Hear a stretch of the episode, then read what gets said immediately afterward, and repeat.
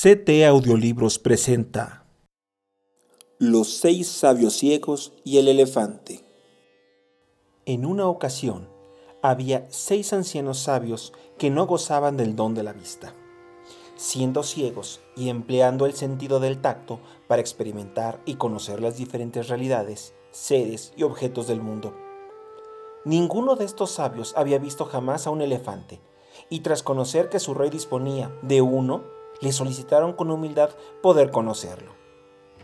El monarca decidió concederle su petición y los llevó ante el paquidermo, permitiendo que los ancianos se acercaran y lo tocaran.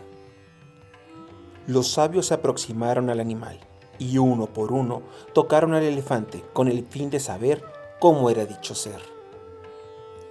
El primero le tocó un colmillo y consideró que el elefante era liso y agudo cual lanza. El segundo sabio se aproximó y tocó la cola del elefante, respondiendo que en realidad era más bien como una cuerda. El tercero entraría en contacto con la trompa, refiriendo que el animal se parecía más a una serpiente. El cuarto indicaría que los demás deberían estar errando, ya que tras tocar la rodilla del elefante llegó a la conclusión de que se trataba a algo semejante a un árbol.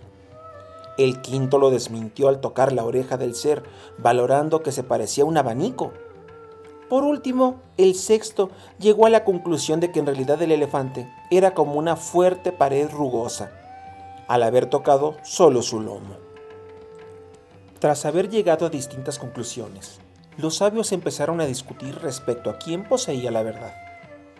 Dado que todos defendían sus posiciones con ahínco, recurrieron a la ayuda de un séptimo sabio, el cual podía ver.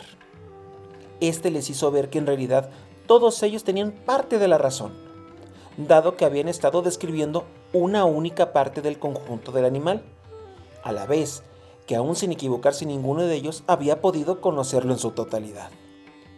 Un cuento clásico procedente de la India.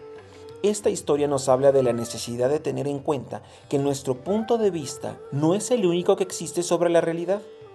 Debemos valorar que las opiniones, creencias o conocimientos de otras personas pueden ser tan válidas y verdaderas como las nuestras sin necesidad de que ninguno de los dos esté equivocado.